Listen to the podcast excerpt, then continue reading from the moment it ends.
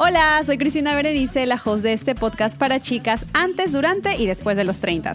Aquí invito a especialistas y amigos a hablar sobre todo lo que nos pasa en esta base 3. Compartimos experiencias divertidas, algunas vergonzosas, hablamos del amor, del desamor, de la superación personal y de muchísimos temas más con los que espero que te identifiques. Tengo nuevos episodios todos los lunes, así que aquí te espero.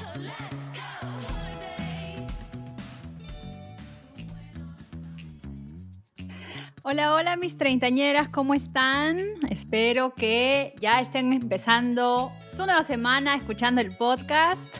Muchísimas gracias por darme un pequeño break. Ya saben que la semana pasada estuve de vacaciones por Orlando, así que no hubo podcast, pero espero que ya se hayan puesto al día con todos los episodios de esta quinta temporada. No lo puedo creer, este ya es el episodio 15. Em, se nos prolongó la temporada un poquito más de lo que queríamos, pero aquí seguimos. Em, hoy tengo una invitada y un tema súper importante algo que quería tocar desde hace rato. Creo que ya lo había mencionado en otro episodio anterior al comienzo de esta temporada. Y para eso hoy día he invitado a la psicóloga Lucía Chica para que conversemos y me explique un poquito más acerca de por qué es tan importante conectar con esa niña interior, sanar esas heridas de infancia para no, no arrastrarlas hasta nuestra, nuestra adultez. Lucía, ¿cómo estás? Muchas gracias por tu tiempo hoy día. Hola Cristina, gracias a ti, gracias por la invitación y bueno, acá dispuesta a darles información para que puedan empezar a tener claridad en la importancia de algunos temas que por nuestra vida adulta vamos dejando de lado y que sí realmente son importantes. Así que muchas gracias a ti por la invitación. Lucía, antes de empezar así de lleno con, este tema, eh, que a mí personalmente, em, esto de este tema de la niña interior, yo lo vine a descubrir por el podcast, porque conversando con muchas psicólogas, conversando con muchas coaches, em, ellas tocaban la importancia de de la conexión que tenemos que tener con nuestros niños. Y yo no, nunca había escuchado, realmente, o sea, no, no sentía que lo había escuchado, yo qué sé, en mis 20, ¿ya? Em, pero luego lo vine escuchando, lo aprendí.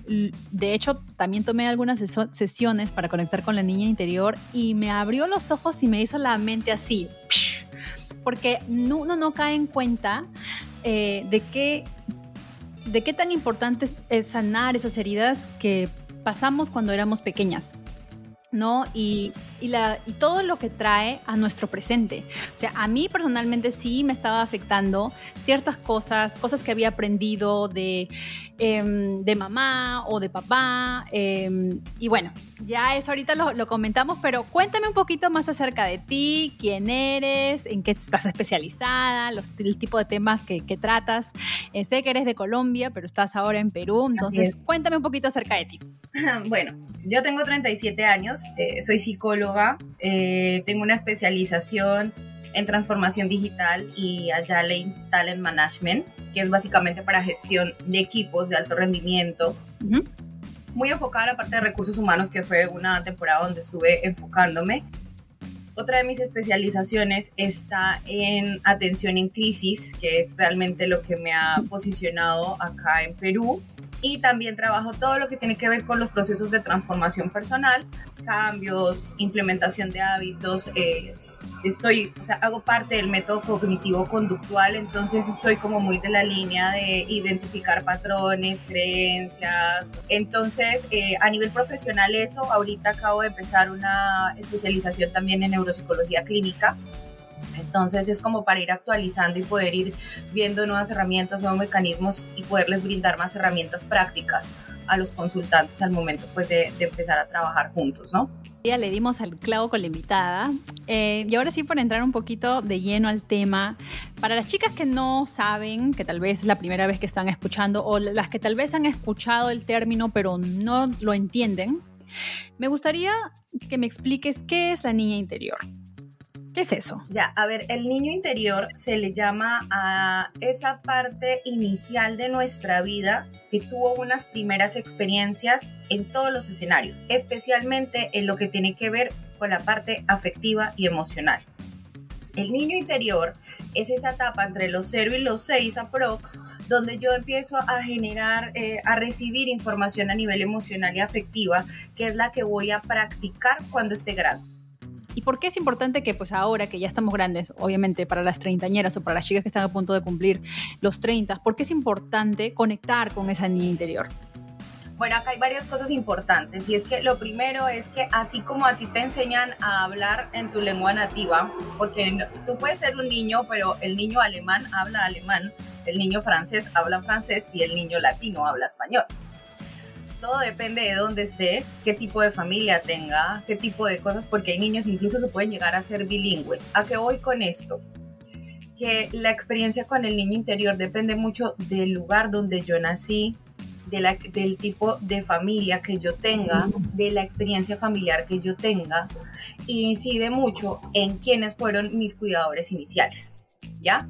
Porque si yo mm. soy hija de una madre soltera, no voy a tener la misma experiencia que la hija de una familia que programó un bebé, se hizo una inseminación, o sea, hay una cantidad de connotaciones distintas. Eso uno. Dos, ¿qué tanto nivel de conciencia tienen los padres al momento de criar los hijos? Porque cuando yo estoy eh, haciendo un proceso educativo, no solo desde la parte de valores, sino desde la parte emocional y afectiva, tiendo a trasladar de mí a mi hijo. O lo que hicieron conmigo y yo siento que estuvo bien, entonces lo hago con mi hijo. Si tuve unos castigos bastante intensos, o por el contrario, tuve castigos bastante intensos y entonces soy demasiado permisivo. A mí nunca me atendieron y tiendo a ser sobreprotector. Entonces, antes de, de empezar a revisar el tema de tener hijos, tengo que analizar muy bien cuál es mi condición emocional basada en eso, porque mi niño interior es el que hace que mi adulto se comporte como me comporto. Entonces, ¿qué sucede? Cuando yo ya estoy en una etapa adulta, tiendo, por ejemplo, a hacer un berrinche. Y cuando yo tengo un berrinche es que peleé con mi novio y no le voy a hablar. Y no le voy a decir qué pasó. Y lo voy a ignorar. Y la gente adulta dice, esto es orgullo es que esto es dignidad y no sé qué. Pero cuando tú entras a mirar la razón de eso, puede ser perfectamente un miedo al rechazo. ¿Qué pasa si yo me acerco para conciliar y, no, me, y no tengo la respuesta que quiero? O dos, cuando mi mamá me regañaba a mí, mi mamá se alejaba y se iba. Entonces yo aprendí ese patrón de cómo resolver un conflicto. Discuto, y me voy, exacto. Entonces, ¿y qué pasa? Eso es inconsciente, porque si yo, por ejemplo, a ti te pregunto cuántas veces respiras, ¿tú eres consciente de tu respiración? No, a menos que hagas un ejercicio de meditación vas a decir, oye, sí, respiro en seis, sostengo en tanto. De lo contrario, es en automático. Entonces vuelves y te sientas con tu chico, hablas con él y él te dice, es que cada vez que discutimos haces lo mismo. Entonces me dejas de lado y luego vienes y me pides perdón y ta, ta, ta. ¿Ya? Otra discusión. Entonces tú dices, sí, te prometo, amor, que yo voy a cambiar y si no va a volver a pasar y que la relación. Siguiente pelea, misma dinámica. Y él se sienta contigo y te dice, oye, ya habíamos hablado de que eh, no íbamos a resolver los conflictos de esta manera. Y tú dices, sí, yo te juro, amor, yo voy a cambiar. Y tú te sientas con tus amigas y tú dices, oye, es que yo he intentado, pero yo no sé qué es lo que me pasa. Ya. El patrón que yo tengo instaurado al momento de resolver un conflicto es el que aprendí de niña, ojo, es el que me lleva a hacer lo que hago claro y así hay varios. Ahorita ya los vamos a revisar como para detallarlos y darnos cuenta cómo puede impactar.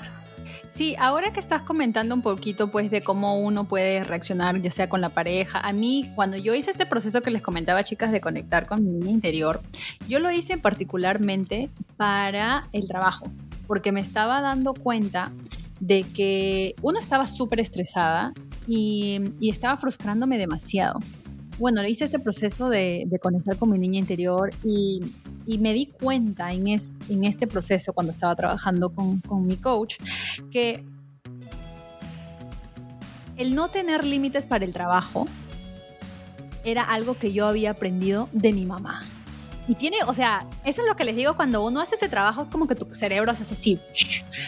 Porque yo no había caído en cuenta que, claro, mi mamá toda su vida es una persona súper trabajadora, pero nunca le puso límite al trabajo por diferentes situaciones, ¿no? Tal vez por la necesidad del momento, porque ella era una madre soltera, porque necesitaba hacer mil cosas para traer eh, plata a la casa y, pues tener comida en la mesa. Em, pero obviamente su situación es diferente a la mía, no me puedo comparar como mamá igual pero yo había eh, aprendido eso, había aprendido a no poner límites al trabajo, a trabajar como una loca desquiciada. Parte de esto me hizo reflexionar en que yo estaba teniendo también actitudes muy explosivas con mi mamá por el estrés del trabajo, porque no tenía límites, pues, ¿no? Entonces fue ahí donde yo pude entender, y creo que por eso es súper importante cuando, uno, que vayan a terapia o que trabajen con un coach, dos, de Porque uno puede resolver tantas cosas yendo a terapia y, creo que la gente lo subestima. O sea, en serio, chicas, cuando les, les decimos vayan a terapia, es en serio. O sea, vayan a terapia porque les va a ayudar un montón.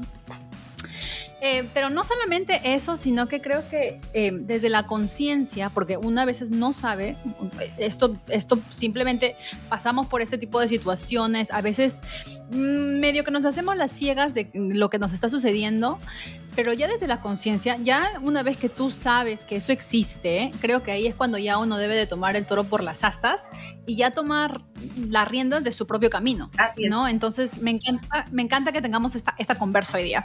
Es un, es un tema muy importante aquí haciéndole el cherry a la terapia. Importante conectar, sí, importante conectar con un, con un profesional con el que tengas empatía. O sea, si tú no enganchas con tu profesional en salud mental, no vas a avanzar y vas a tener una experiencia traumática con un psicólogo. Entonces, todo el mundo no me sirvió para nada. Pero si tú conectas con una especialista, tenemos diferentes métodos, hay diferentes ramas y hay para todos los gustos. Siempre para mí es importante que haya un personal profesional la diferencia entre un coach, un entrenador y eso es distinto. Un profesional en salud mental tiene herramientas desde la ciencia muchísimo más aterrizadas, ojo, ¿no? Y también hay, hay profesionales que no, no tienen la capacidad de conectar. Entonces, al momento de seleccionar a alguien que va a manejar tu salud mental, hay que ser un poco selectivo. El proceso de terapia ayuda un montón. En la terapia siempre sacamos la, parte inconsciente o esa parte automática. A mí me pasa siempre lo mismo. Por ejemplo, tengo el mismo patrón de hombres. Eh, a mí toda la vida me va mal, el trabajo me va mal. y entonces yo tengo que entrar a analizar cuáles son las creencias y solo se hace en terapia. Entonces, haciéndole el cierre a la terapia, hay que ir a terapia, chicas, así sea una vez al mes por mantenimiento. Así, o sea, la mente es un órgano indispensable en el cuerpo humano y así sea por mantenimiento. Uno debería ir al menos una vez al psicólogo para contarle a alguien lo que pasa y no para un consejo porque los, los psicólogos no damos consejos.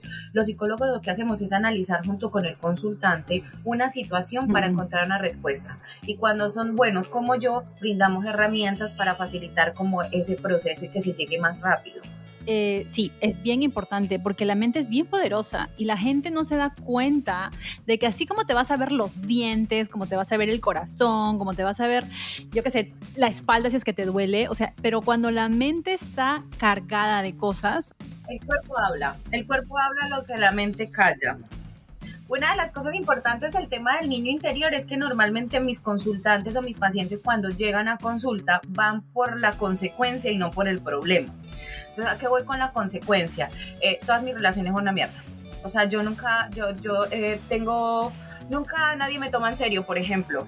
O yo siempre me enamoro de gente que está lejos, hombres casados, ese tipo de cosas. Es que yo soy de malas para el amor. Entonces yo empiezo a analizar con ellas o con ellos, porque también trabajo con, con hombres, empiezo a analizar eh, cuáles son las creencias que tienen acerca de qué es lo que ha pasado, qué aprendimos. Porque lo que tú decías, por ejemplo, el tema del trabajo, a ti nunca te dijeron que tenías que esmerarte, pero tú aprendiste. Entonces hay cosas que yo imito porque fue lo que siempre vi. Mi mamá nunca estaba, pero no nos faltaba nada en la casa.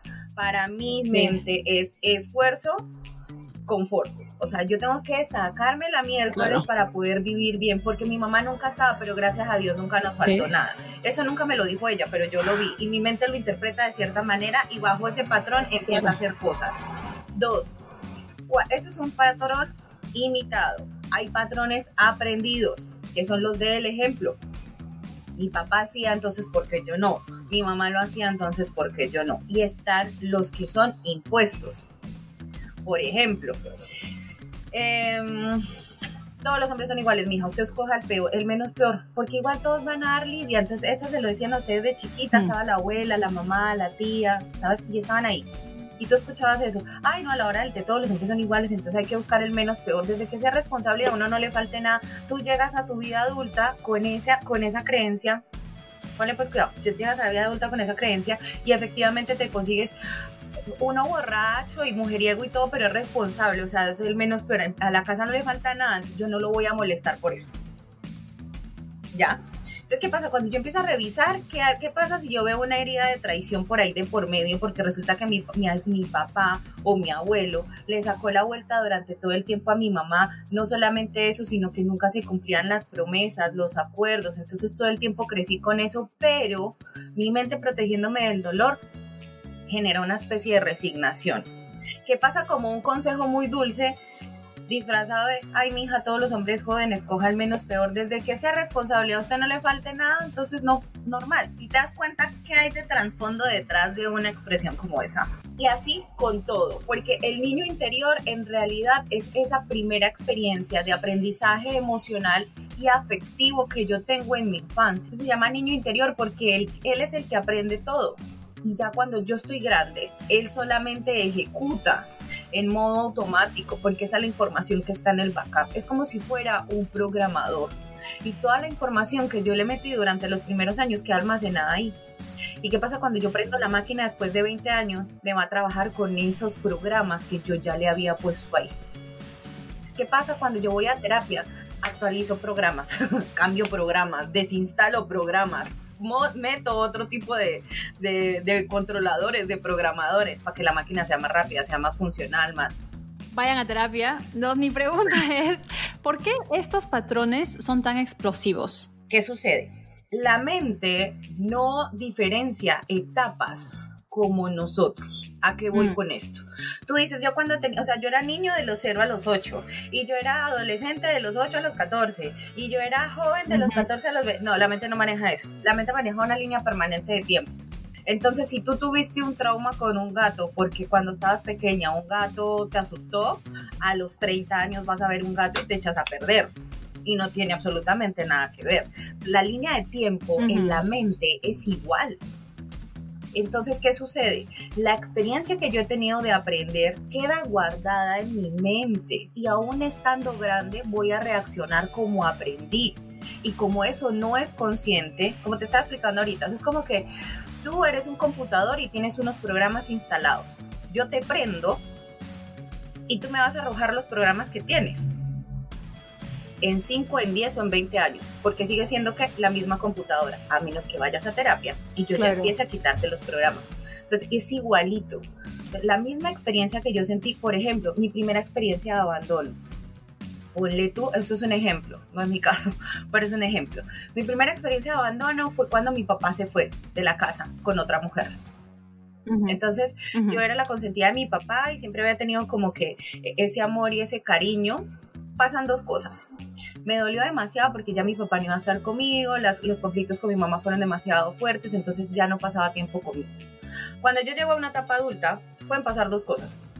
O la primera, me resisto a abrirme emocionalmente a la figura masculina porque ya tuve una primera ruptura de corazón por parte de mi papá. Y eso se escucha, pero todo el tiempo. A mí la primera persona que me abandonó, como si fuera un chiste, que me abandonó y me dejó fue mi papá. Yo conocí el rechazo por mi papá. Yo no creo en ningún hombre. O lo contrario, estoy dispuesta a negociar lo que tenga que negociar, inclusive mi integridad, mi vida, por no volver a experimentar ese dolor. Entonces encontramos chicas extremadamente complacientes, que no colocan límites, eh, que se vuelven sumisas, dóciles, o sea, mascotitas. de acuerdo al nivel de impacto en tu mente, hay una reacción, pero no sale de esos dos lados hasta que yo identifico el patrón, sano esa herida y empiezo a adoptar nuevos, nuevas herramientas, nuevos mecanismos de conducta y comportamiento. Y cuando yo hago eso, mágicamente mis relaciones cambian. Y no solamente la relación conmigo, sino la relación con, con mis eh, familiares, mis parejas, mi trabajo. Este es el boom, así que creo que les va a interesar mucho lo que acabas de mencionar. O sea, a mí se me hace súper interesante realmente porque tienes toda la razón, creo que te puedes ir por A o por B cuando tienes esas heridas de abandono que ahorita vamos a, vamos a, tocarlas, las cuáles son las diferentes heridas de, abandono que existen. Eh, y me encanta también lo que dices, qué es lo que podemos hacer para romper estos patrones, ¿no? Que ya los aprendimos, no tuviste la culpa, tú del abandono de tu papá, no tuviste la culpa tú de que tu mamá trabajara tan difícil, no tuviste la culpa tú de que fuiste criada por, yo qué sé, por tu abuela. O sea, no, eso, de eso no eres culpable, ¿no? De haber aprendido patrones tampoco eres culpable, pero sí eres responsable de cambiar esos patrones para que tú ahora, en tu, ya que eres adulta, puedas tener una vida más saludable y tener relaciones más saludables. Porque eso es a mí lo que creo que lo que yo lo que estoy sigo tratando de, trabajar eh, ahora es para que yo no repita algunas cosas que tal vez mis padres o que tal vez yo vi de niña con mis hijos o con mi pareja. O sea, e, y esto yo, lo, de hecho, lo, he conversado muchas veces con mi mamá y mi mamá seguro que está escuchando el podcast porque es fan, fan del podcast, chicas. Amamos a la em, mamá. te amamos, mamá. Em, yo, yo, lo comentaba con ella, porque me, les, cuento acá una, una, otra anécdota, ¿no? Este, yo con mi papá no crecí, no he tenido muy, muy buena relación tampoco con él. Y en una de esas conversaciones que yo tuve ya cuando hace, yo que sé, unos 3, 4 años atrás, eh, tuvimos una conversación bien fuerte, porque yo, no más, Dios mío, era como hace unos 8 años, 7 años atrás, hace mucho tiempo. Em, en esa conversación, él me dijo algo muy hiriente. Y esa fue una reacción que él tuvo cuando yo le dije que yo no quería cometer los mismos errores que él y que mi mamá habían cometido conmigo. Y, en esa misma respuesta, él me dijo, pero uno siempre se tiene que equivocar, no te puedes ir por ahí por la vida pensando que nunca te vas a equivocar. Y yo le dije, sí, es correcto, pero yo estoy trabajando ahora para evitar que esos golpes, que esas equivocaciones estén. Si se dan, se dan, pero al menos yo puedo decir que yo traté lo mejor que yo podía para que evitar un dolor a alguno de mis hijos. Se lo comenté de hecho a mi mamá, ¿no? Y la reacción de ella fue también diferente a la de mi papá porque ella dijo, sí, de hecho uno quiere que los hijos sean mejor que los padres. Uno siempre va a querer que tus hijos sean más, crezcan más, tengan más, eh, reciban más. O sea, ese es el deseo de ellos, de, los padres, ¿no? Entonces...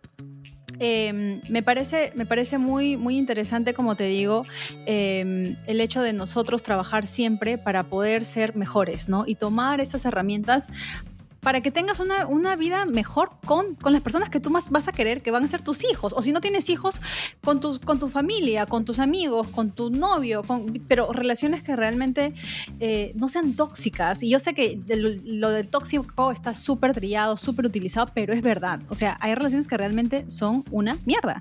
Entonces, trabajemos en ellas, ¿no?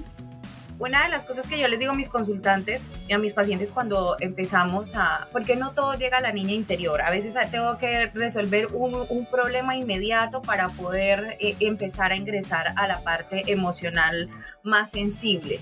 Pero una de las cosas que yo les digo a mis consultantes al momento de, de empezar a trabajar el tema de la sanidad de la niña interior es que al igual que cuando nosotros estábamos en nuestras casas y la edad promedio para ser mayor de edad, de acuerdo a los países, está entre los 18 y los 21. Eso significa que entre esa edad la responsabilidad de mis decisiones dependía de un adulto responsable, que en estos casos era el papá, el abuelo, el tutor o quien diablos fuera. Ya, porque si creciste en un orfanato, que también pasa, eh, había un tutor responsable. ¿Qué sucede a partir de los 18 y los 21? Tú empiezas a adquirir unos deberes como ciudadano responsable y autónomo. Entonces, el primer deber que uno tiene es con uno mismo. Entonces, si yo no tengo una responsabilidad conmigo misma, más o menos de qué estamos hablando. Entonces, ¿qué sucede? Lo que hicieron conmigo, bueno, gracias porque hicieron lo que pudieron con lo que tuvieron. Ahora es mi responsabilidad empezar a organizar el desmadre, si es que está muy grande, o agradecer haber tenido una crianza respetuosa, o bueno, hay una generación que es la generación donde estamos nosotras, Cris, por cierto, es la generación como de los, ponle tu 39 para abajo, eh, venimos un poquito deschavetados. Los que vienen ahorita, los nuevos, también tienen otro tipo de, de traumas, otro tipo de, de, metodologías emocionales, por decirlo de alguna manera, como para no encasillarnos. Pero nosotros venimos con esa línea. Entonces ya después de que yo cumplo 18 o 21 años, estoy en el deber como ser y persona de hacerme cargo de mi vida. Y hacerme cargo de mi vida no es irme a vivir solo pagar las cuentas y salir con chicos y chicas y tonear. Es hacerme cargo de las decisiones que voy a tomar que van a beneficiar resultados en mi vida. No hay decisiones buenas ni malas. Hay impacto en las consecuencias y esas son las que hay que aprender. Por eso es importante ir a terapia. Sí, me encanta. Me encanta todo lo que No, ya de aquí, chicas, les vamos a pasar la información de Lucía para que se contacten con ella y trabajen en estas cositas que creo que son bien importantes. Pero, Lucía. Sí, ahí tengo una promo para tu comunidad. Tengo promo para tu eh. comunidad, así que ahorita al final del, podcast eh, hacemos todo y, te paso la info para que lo puedas compartir con todas tus seguidoras en tus redes sociales de una, ya las he mandado a, terapia mil veces y, bueno, seguimos con este tema, pero me han pasado situaciones, no con mi psicóloga personal, pero con otras amigas que dicen, yo fui a una sesión y no me gustó y ya nunca más fueron a ninguna sesión. Pero lo que tú dices es verdad, o sea, conecta con tu psicóloga y si no, o sea, si no te gustó, busca otra. Busca otra, o sea, siempre vas a encontrar a alguien que le dé al clavo. Es como, es como cuando estás dating o saliendo con novios, o sea, no con todos los hombres con los que sales, entablas una relación. Pero no por eso te cierras. Eh, exacta, exactamente. Hay que verlas cómo son de persistentes con los chicos, pero con la psicóloga sí no. De verdad, muchachas, por favor. si ustedes quieren tener relaciones sanas con los chicos, tienen que conectar con la psicóloga. Ahí está el tip. Lucía, ¿cuáles son algunas de esas heridas de, la niñez? Ahora sí que me gustaría que, me digas cuáles son para que las chicas lo tengan presente. Ya, bueno, básicamente hay, hay varias, o sea, hay diferentes enfoques, pero desde mi corriente, eh, para mí fundamentales son cinco. Eh, que son las que normalmente más resaltan y, son eh, la herida de abandono y rechazo, que son las que son más marcadas convencionalmente. Entonces está abandono, rechazo, injusticia, traición y humillación. En orden, yo te diría que la mayoría de la población está supeditada al abandono y al rechazo porque parecen gemelas. Quien, padece abandono también tiene por ahí un nivel importante de rechazo. De ahí te estaría hablando eh, de la que sigue, te podría decir que traición, de ahí humillación y por último injusticia. Pero en el colectivo general, por ejemplo, de, de, mi, de mis consultantes, abandono y rechazo está, pero... Ah, y eso también determina mucho la forma en la que yo me relaciono, porque por ejemplo, si una persona está acostumbrada, por ejemplo, tiene un patrón de rechazo o tiene un trauma de rechazo, ¿cómo tiende a resolver sus conflictos? Huyendo, porque antes de que me dejen, yo dejo porque yo ya sé que se siente. Entonces, eso determina mucho la forma en la que nos relacionamos, la forma en la que reaccionamos y de hecho, la forma en la que interpretamos y nos vemos dentro de una situación. Porque cómo se reflejan estas heridas de infancia en pareja. Usted cuando tiene un amigo, a usted le vale poco más. Si se molesta o no se molesta es mi amigo y se le tiene que pasar y si no a la mierda. Se acabó pero cuando es una pareja eso duele, que si no me escribió, que si me respondió, que si no me habló a las 10, que si... Y es una cosa que la gente entra en una ansiedad, en un desespero. Utilizar, por ejemplo, la ansiedad como un método de identificación de que algo está mal en vez de, buscarlo como un enemigo, es una de, los, de las herramientas que yo trabajo en terapia. Cuando yo, yo utilizo mi ansiedad como un medidor, no la veo como un enemigo la gente confunde el amor con la ansiedad, ese desespero de que yo siento que sin él no puedo estar y, me duele el pecho y tengo ganas de vomitar, pero cuando estoy con él estoy tranquila, eso no es amor, eso es ansiedad. Y acá me está demostrando que hay algo que no está funcionando bien conmigo.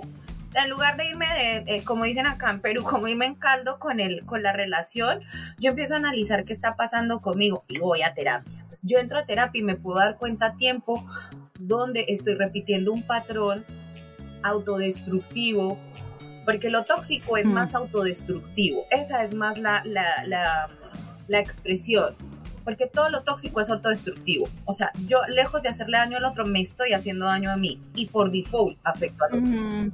Entonces, cuando identifico ese patrón, yo tengo la posibilidad de corregirlo. Una persona que ha sufrido abandono tiene a tener unos desbordes emocionales que desencadenan una ansiedad inimaginable.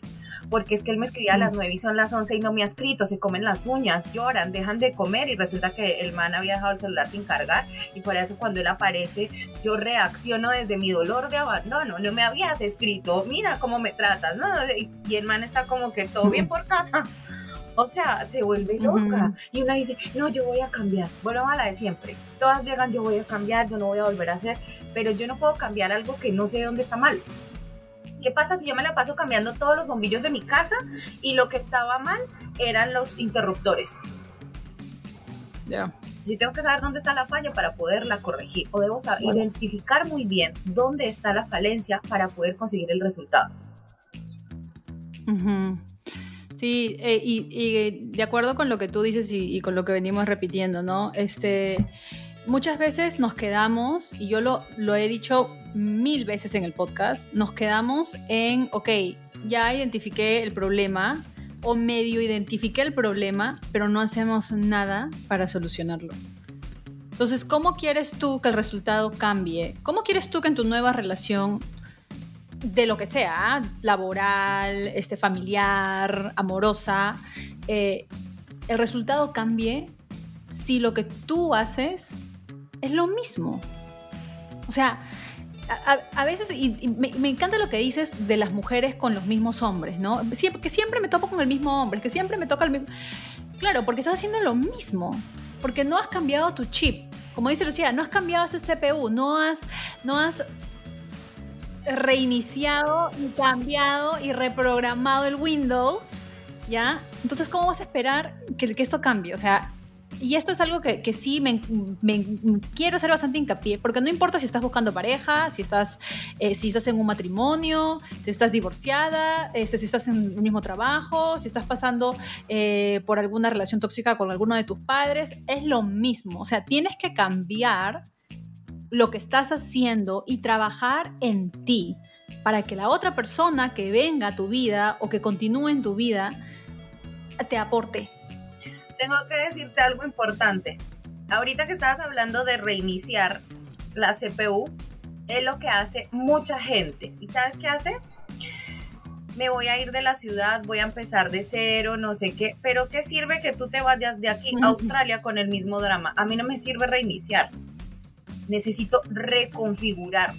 Mm. Porque yo puedo reconfigurar en mi misma casa, en mi mismo barrio, con mis mismos amigos y los resultados van a ser distintos. Voy a reiniciar, me puedo ir a Irlanda, casarme con el conde y voy a hacer la misma miércoles y voy a decir, es que yo nací para esto, estoy sufriendo porque es que esta fue la vida que me tocó vivir, es que yo ya nací para estas vainas, porque la gente después de cierto tiempo empieza a perder como la esperanza y se empiezan a dar profecías autoconfías. Es que yo nací para esto, el amor no es lo mío, yo me voy a dedicar al puterío, con ninguno me voy a meter en serio y empiezan a hacer una cantidad de cosas y yo digo, bueno, paremos, respiremos. El primer ejercicio de relación con quien yo tengo que sanar es conmigo ¿Cómo se sana el niño interior? Yo tengo dos métodos con los que trabajo. El primero, reconocimiento y aceptación, y el segundo, perdón y resarcimiento.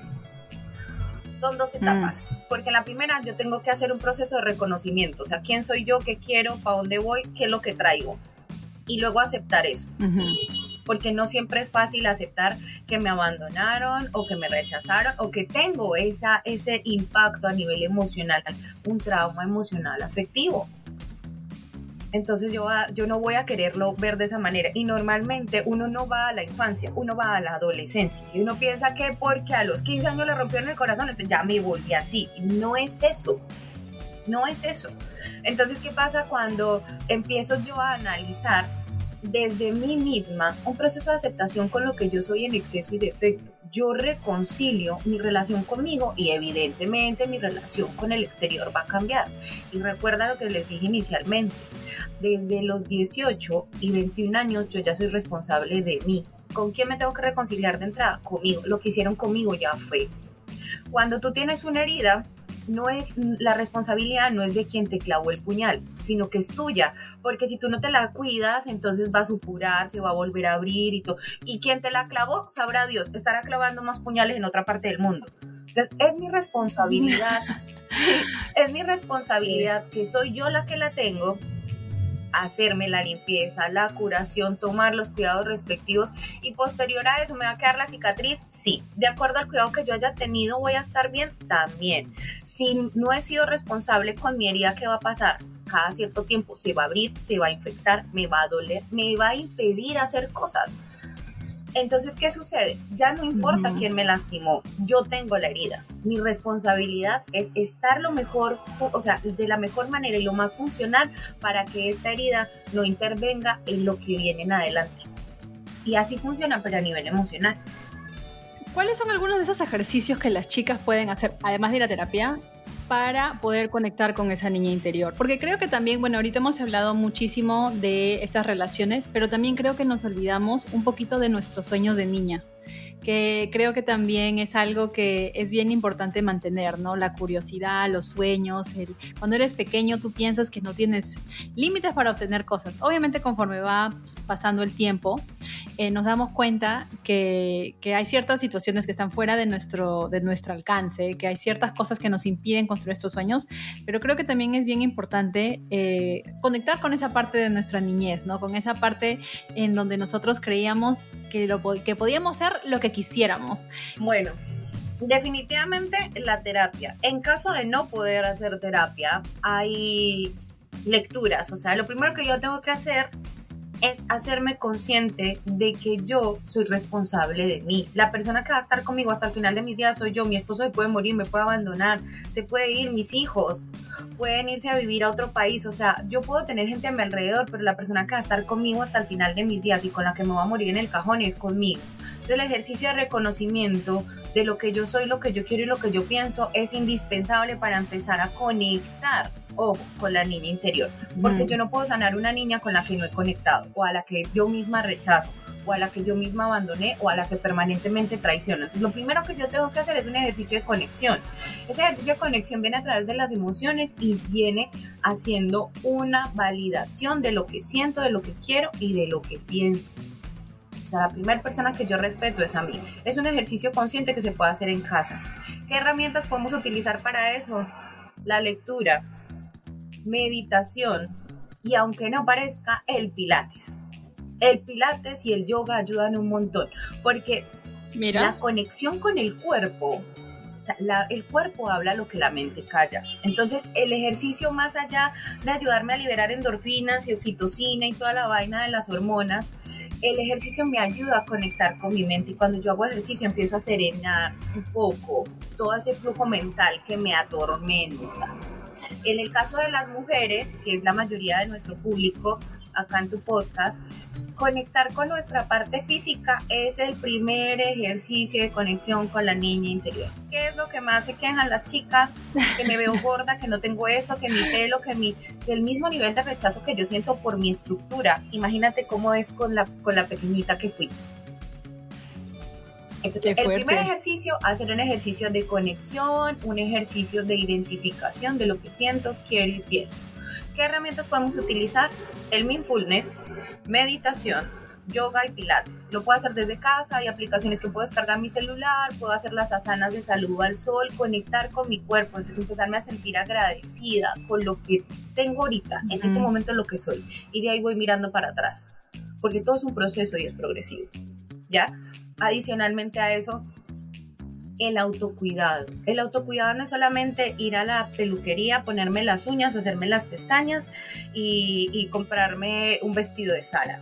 El autocuidado es la capacidad que yo tengo para evitar situaciones que afecten mi integridad a nivel físico, emocional y mental. Eso es el autocuidado. Ahí yo empiezo a conectar conmigo y tengo la oportunidad de empezar a conectar con mi niña interior. Una vez yo ya estoy haciendo esos ejercicios, sanarla es más fácil. Porque no hay nada peor que coger a alguien que está herido y que acercársele a las malas y decir te voy a ayudar. ¿Qué hace uno? Reacciona y a la miércoles. primero tengo que acercarme progresivamente para hacer esos ejercicios de conexión que son súper sencillos, pero ayudan, tienen bastante impacto. La calidad de la música que escucho, eso es importante y eso es una ayuda y es súper elemental. ¿Qué tipo de, de, música yo escucho? Si yo escucho música de traición, si yo estoy escuchando música de abandono, de despecho, que te fuiste con otra, que me dejaste y cuánto te amaba y que entonces lo que estoy haciendo es implantar más conceptos que refuerzan mi patrón de dolor entonces, ¿qué pasa si como ejercicio principal me doy a la tarea de escuchar seriamente mi Spotify para saber qué tipo de música estoy escuchando? Y desde ahí empiezo a hacer una depuración consciente de información que yo tengo, que estoy recibiendo y no me he dado cuenta. ¿Te das cuenta? Un libro, un libro al mes o sea, si tengo tiempo de pasar en el TikTok 45 minutos, 2 horas, 3 horas, puedo comprarme un libro o descargarme un PDF en mi celular y empezar a hacer una pequeña inversión en mí de alimentación, de cuidado personal, eh, no sé, de energía, de astrología, llámalo como tú quieras. Empezar a hacerme cargo de mí misma es la primera herramienta para yo conectar con mi niña interior y poderla sanar. ¿Cuánto vale eso? Cero soles y no pueden pagar terapia, porque todo está en el Google eh, Store o en el Apple Store para bajar las aplicaciones. Buscas libros en PDF. El Internet ahorita tiene todo. Entonces, ¿qué tan consciente y qué tan convencido estoy de que en realidad quiero obtener otros resultados? Porque si yo lo que quiero es que la rosa de Guadalupe me sople y amanecer con relaciones funcionales, así no funciona, mis amores les tengo la pésima noticia. Acá hay que hacer un ejercicio consciente y es un proceso. Entonces eso lleva tiempo, pero desde el primer momento puedes ver resultados la verdad es que me ha encantado conversar contigo. No puedo estar más de acuerdo con lo que acabas de decir de cuidar cuerpo y mente.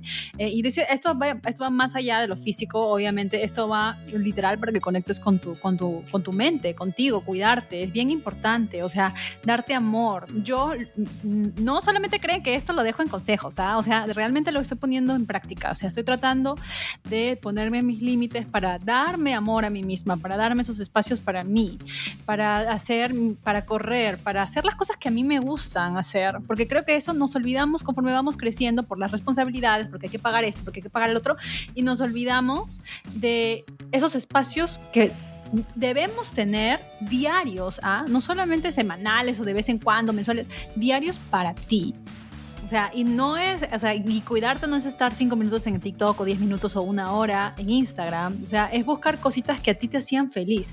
Pintar, bailar, este, hacer deporte. A mí me encanta hacer deporte. Em, leerte un libro o disfrutar de una buena película, pero darte ese tiempo de calidad para ti. Entonces, no puedo estar más de acuerdo contigo, Lucía.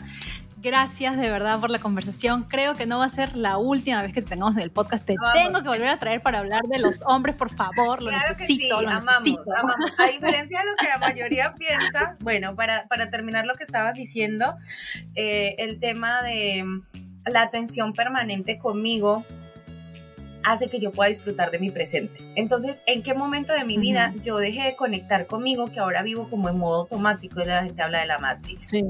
Y es que si tú te pones a mirar, tú te levantas en la mañana, regresas en la noche, no hiciste ni mierda, la frustración aumenta y uno dice, para esto fue que vine yo a vivir. ¿Sabes? Entonces, ¿qué pasa cuando yo empiezo a conectar conmigo? Lo que siento, lo que pienso y lo que quiero empieza a ser importante. Entonces, me quiero comer un helado, voy por mi helado. Es mi momento de placer para mí. Y no es que, no, es que no sabes, es que la universidad del trabajo, ¿y qué sentido tiene la universidad del trabajo si no puedes disfrutar de lo que la universidad te ocasiona y de lo que el trabajo te proporciona? Mmm carece de lógica, ¿verdad?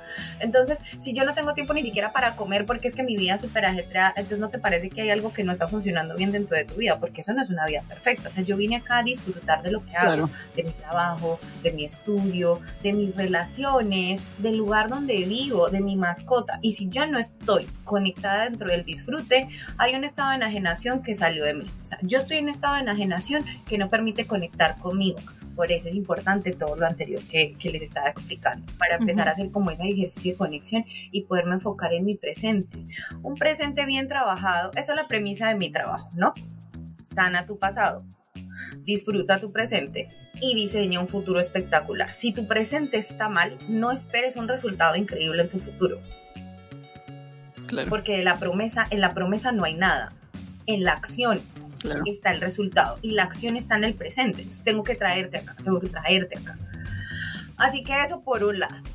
Por el otro lado, volviendo al tema de los hombres, casualmente mis chicas en sesiones de terapia me decían, es que tú no vas con los hombres, tú no vas con los hombres. Y cuando entran a sesiones y empezamos a hablar de temas de hombres, luego me dicen, Lu, tú siempre defiendes a los hombres, tú siempre defiendes a los hombres. Y yo les digo, claro, lo que sucede es que acá no vamos por géneros, acá vamos por seres y normalmente los hombres también tienen, o sea, también experimentan abusos por parte de nosotras. Entonces, a mí más allá del género, yo trabajo con la esencia del ser, a nivel físico, mental y, y espiritual. Entonces, si hablamos de hombres, las chicas van a quedar sorprendidas de cosas que piensan que están haciendo bien y no dinámicas de relaciones, por ejemplo, eh, la forma en las que eh, se resuelven conflictos, la forma en la que interactúo para hacerlo reaccionar, las formas de las exigencias. Entonces ahí uno entra como a cuestionarse y decir, bueno, yo no soy como que tan perfectica y ellos tampoco son tan malos.